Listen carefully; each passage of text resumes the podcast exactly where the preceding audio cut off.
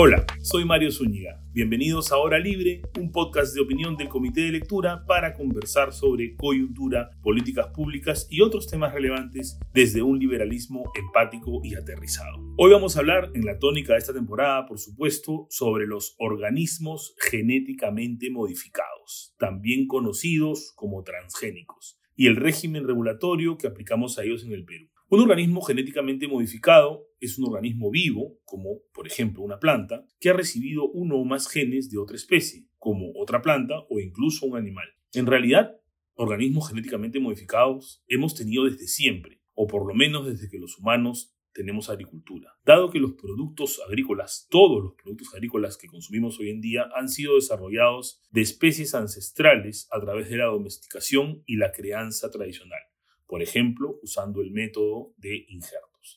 Estos procesos innegablemente han producido cambios en los genomas de dichos productos u organismos. Los transgénicos son solo un tipo de organismo genéticamente modificado, en lo que estos cambios en los genomas han sido producidos a través de diversos procedimientos de ingeniería genética, que trasladan uno o más genomas específicos de una especie a otra, con la finalidad de modificar alguna de sus características o propiedades. Se puede modificar una especie, por ejemplo, para que resista el frío, eh, para que resista determinadas plagas o para que tenga algún efecto positivo sobre el ambiente. En esta temporada estamos tratando casos en los que la regulación es demasiado restrictiva respecto de determinadas actividades o tecnologías. En el caso de los transgénicos, en el Perú tenemos una prohibición absoluta de utilizarlos en la agricultura que es el campo donde, por supuesto, a nivel mundial ha encontrado más aplicaciones de tecnología. Mucho de la soya o maíz amarillo que consumimos, por ejemplo, es transgénico, cultivado en países como en Argentina, Bolivia, Brasil,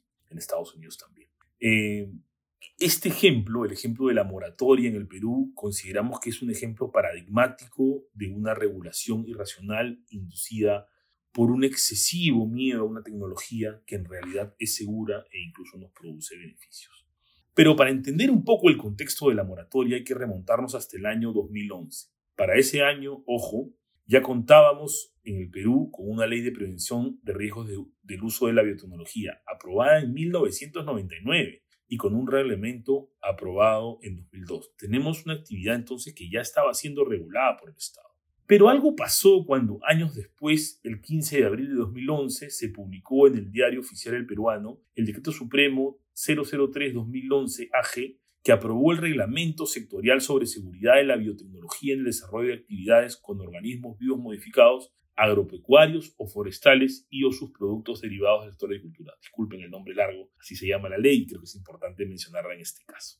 Ya esta norma tenía como finalidad regular el uso de transgénicos específicamente para la agricultura y recogía en gran medida las reglas del llamado Protocolo de Cartagena, establecen regulaciones bastante razonables para el uso de organismos genéticamente modificados en el campo, sin afectar, por supuesto, ni el ambiente ni, otras, ni otros cultivos. Pese a ello, se levantaron voces de protesta bastante grandilocuentes. Para empezar, cierta teoría de la conspiración de que el reglamento se había aprobado pues entre gallos y medianoche, cuando es una norma que se aprobó 10 años después prácticamente, eh, un poco más incluso, de, la norma, que, de la ley que ya permitía el uso de, de organismos genéticamente modificados. Entonces, no se entiende esa, esa acusación. Pero además aseguraron que, abro comillas acá, se está permitiendo el libre ingreso de transgénicos al Perú, cierro comillas. Se argumentó también que los transgénicos son tóxicos o que van a destruir nuestras tierras cultivables y que los transgénicos, abro comillas nuevamente,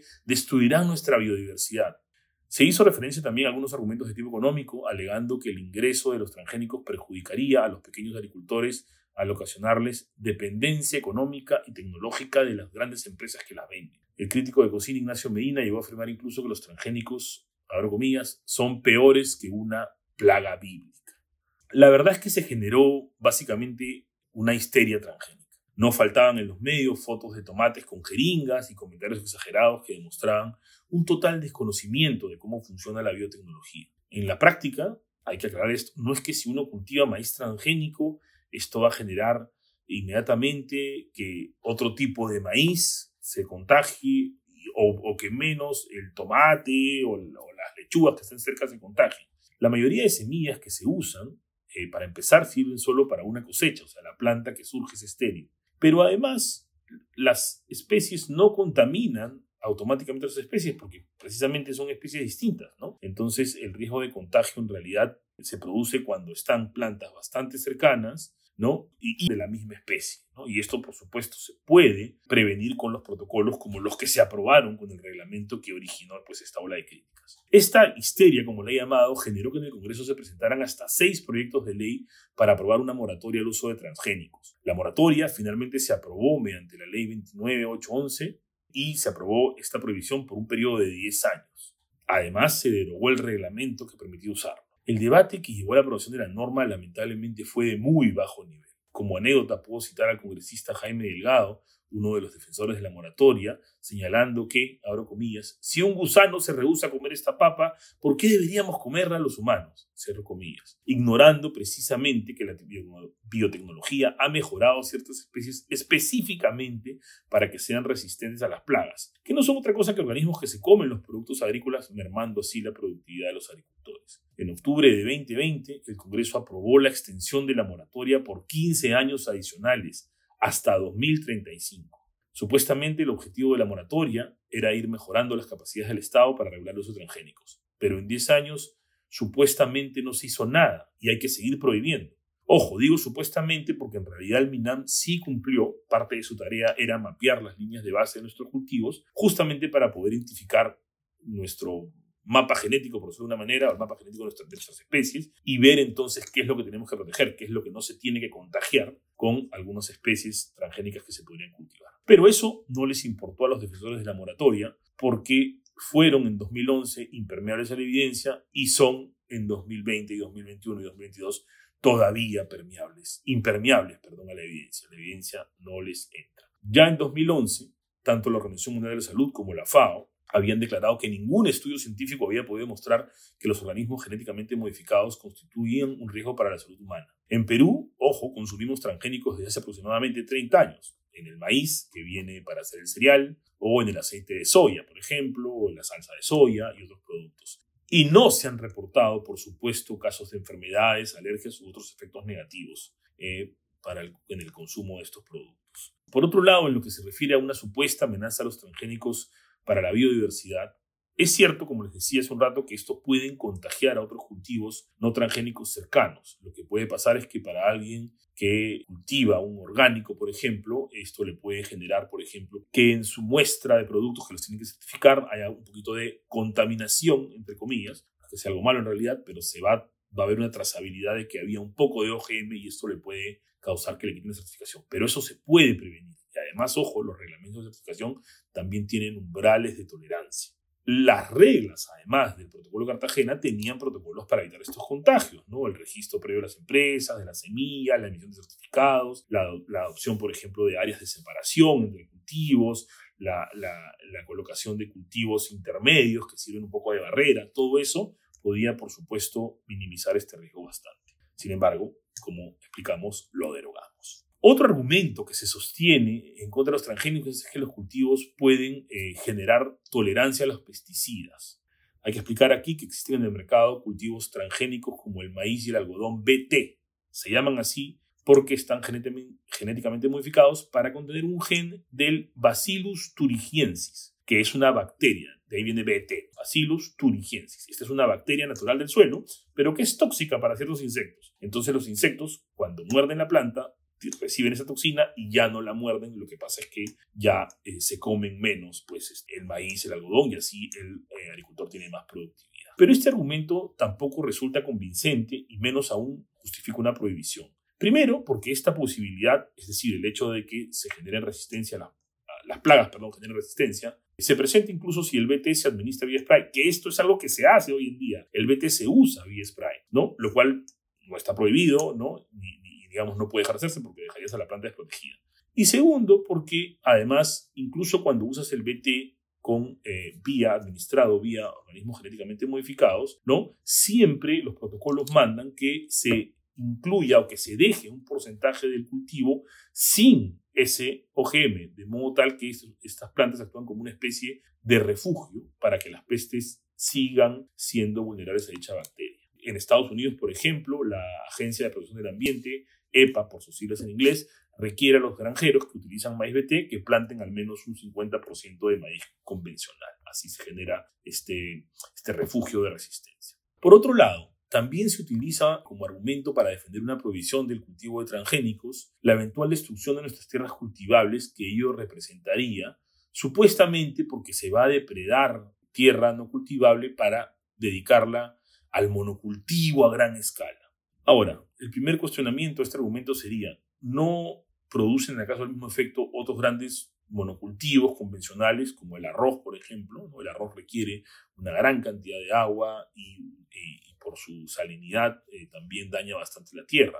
¿no? ¿Por, qué apuntamos en todo caso solamente a los transgénicos y no prohibimos otros tipos de monocultivo de ese tipo? Obviamente no lo prohibimos porque no, no, no tiene sentido, no, no sería favorable socialmente haciendo un costo-beneficio. Pero además, Pregunta importante, ¿por qué se afirma que necesariamente el uso de transgénicos nos llevaría hacia el monocultivo? ¿no? Es cierto que en ciertos países los transgénicos eh, se están cultivando masivamente, mencionaba el caso de la soya en Bolivia, por ejemplo, en Argentina, pero ojo, eso no quiere decir de que si, si Perú aprobase los transgénicos el día de mañana, simplemente otros productos van a dejar de ser demandados. No vamos a demandar automáticamente mucha más, no sé, soya o, maíz o papa transgénica simplemente porque está ahí la posibilidad. Entonces, este, este argumento tampoco se sostiene. Es más, está comprobado que diversos transgénicos pueden incrementar la productividad de la producción agrícola y por ende reducir la necesidad de aumentar la tierra cultivable. Obviamente, si los cultivos son más productivos, necesitamos menos tierra para producir la misma cantidad o incluso menos tierra y podemos producir más. Esto lo, vamos a ver también en un minuto. En los últimos años, además, hay que tomar en cuenta que el hombre ha sido capaz de ampliar la reducción mundial de ciertos alimentos, la producción, perdón, mundial de ciertos alimentos, mientras reduce la cantidad de tierra utilizada. 2016 fue un año especialmente malo para los opositores del uso de la biotecnología. Ese año se publicaron sucesivamente estudios de diversos de diversas instituciones y personas de prestigio que se han pronunciado contundentemente a favor de los beneficios de la biotecnología y confirmando su inocuidad. En primer lugar, la Academia Nacional de Ciencias, Ingeniería y Medicina de los Estados Unidos de América señaló en un amplio informe que luego de realizar cientos de estudios sobre el uso de la biotecnología, no hay evidencia sólida de daños a la salud debido al consumo de alimentos derivados de transgénicos, ni de relación causa-efecto alguna entre el uso de la biotecnología y daños al medio ambiente. Después, la prestigiosa Royal Society del Reino Unido publicó otro informe en el que concluyó también que es seguro comer transgénicos y que los cultivos transgénicos no dañan el medio ambiente. Finalmente, la Comisión Europea, por su parte, publicó otro informe en el que se señala que los organismos genéticamente modificados, acabo comillas, no son per se más riesgosos que otras tecnologías agrícolas como el cruce convencional de plantas. Y que, también cito, la biotecnología no es un mero ejercicio académico. Sus hallazgos y desarrollos conllevarán aplicaciones y productos esenciales para la sociedad. Pese a toda esta evidencia, no solo no derogamos la moratoria, sino que la extendimos. Y tal como hemos comentado en otros episodios de temporada, hay que preguntarnos, de qué nos estamos perdiendo. Al igual que pasa con la energía nuclear, es curioso que personas que se consideran a sí mismas como defensoras del medio ambiente estén a favor de prohibir el uso de transgénicos, ya que hay evidencia de que estos pueden ayudar a proteger el medio ambiente al aumentar la productividad y de hecho ayudar a reducir el uso de áreas de cultivo. Que se requiera menos tierra cultivable es beneficioso para el medio ambiente y liberará áreas de cultivo que podrían ser utilizadas para otros fines, por ejemplo, desarrollo urbano, o incluso para retornar a la naturaleza tierras no sin uso agrícola,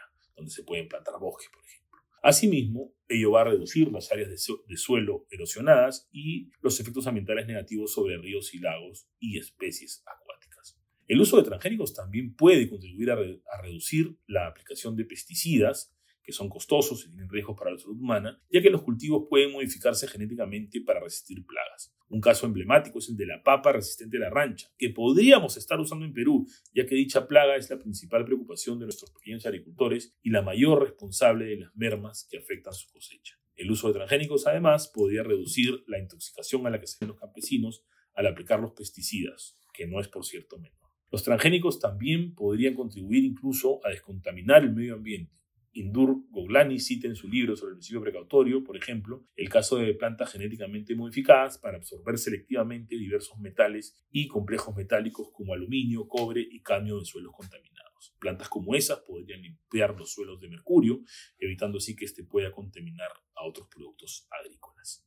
En lo que se refiere a la alimentación, los transgénicos no solo pueden ayudar a aumentar la cantidad de alimentos disponibles en el mundo, sino también su calidad nutricional, lo cual está no más importante. Actualmente la dieta de más de la mitad de la población mundial es deficiente en vitamina A, hierro y otros micronutrientes. Esas deficiencias pueden causar enfermedades e incluso la muerte. Pues bien, la tecnología, la biotecnología, perdón, puede ser muy útil para modificar determinados cultivos y hacerlos más nutritivos. Ese es el caso del llamado arroz dorado, rico en beta-caroteno, que es un precursor de la vitamina A, y también rico en hierro. El caso del arroz dorado, la verdad es que es bastante paradigmático también porque estaba listo hace muchos años y se ha demorado más de una década en ser aprobado y ha podido estar ya beneficiando, beneficiando a, a la gente que tanto lo necesita. Otros científicos están trabajando en bananas y otras frutas como vehículos para administrar incluso vacunas contra el cólera y la hepatitis B, en lo que sería una forma muy eficiente de inmunizar a grandes porciones de la población. Hoy en Perú estamos pasando por un momento en el que precisamente nuestros agricultores la están pasando difícil. Y siempre en estos momentos escuchamos propuestas de soluciones de corto plazo, como comprarles la producción o darles préstamos blandos. ¿Por qué no les damos a nuestros agricultores la posibilidad de usar una tecnología que ha funcionado y que presenta de verdad riesgos moderados. Eso fue todo por hoy. No se olviden que me encuentran en Twitter como msunigap. Déjenme por ahí algunos comentarios, contraargumentos, preguntas o críticas sobre las ideas tratadas en esta edición y así seguimos conversando. Hasta dentro de dos semanas. Un fuerte abrazo y cuídense mucho. Este podcast fue producido y editado por Vania García, curadora de Comité de Lectura. Si quieres apoyar nuestro trabajo, te invitamos a suscribirte a Comité de Lectura en nuestra página web www.comitedelectura.pe/planes. Con tu suscripción no solo nos estarás ayudando a mantener este y otros podcasts abiertos para todos, sino que tendrás acceso a nuestros podcasts premium diarios, el podcast de noticias de Augusto Townsend y el podcast económico de Ale Costa. Gracias por escuchar.